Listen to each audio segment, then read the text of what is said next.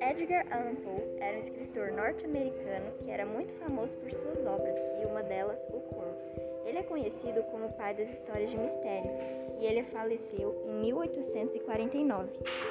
Há muito, muito tempo existia no reino, junto ao mar, uma donzela que eu sabia Annabelle se chamar. Do que ser amada é muito amar. Eu era criança e criança ela também, num reino junto ao mar. Nós amamos com amor imenso, Annabelle e eu de tanto amar como o amor que os alados serafins lá no céu ousaram invejar. E esta foi a razão de tempo atrás, num reino junto ao mar, de uma nuvem soprar um vento e a bela Anabeli congelar. Então seus nobres parentes vieram para de mim afastar, para fecharem num sepulcro, no reino junto ao mar.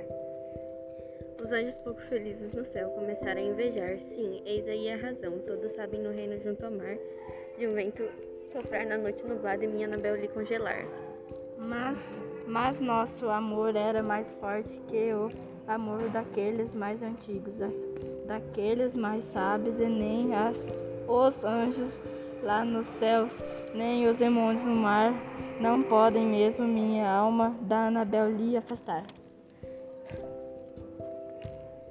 Pois a lua nunca brilha sem trazer-me sonhos da bela Anabel Lee e estrela alguma surge, mas posso sentir o olhar da bela Anabel Lee.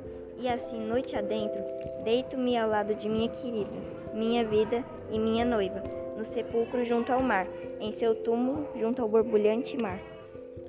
Os alunos acabaram de ler o poema Annabel Lee de Edgar Allan Poe.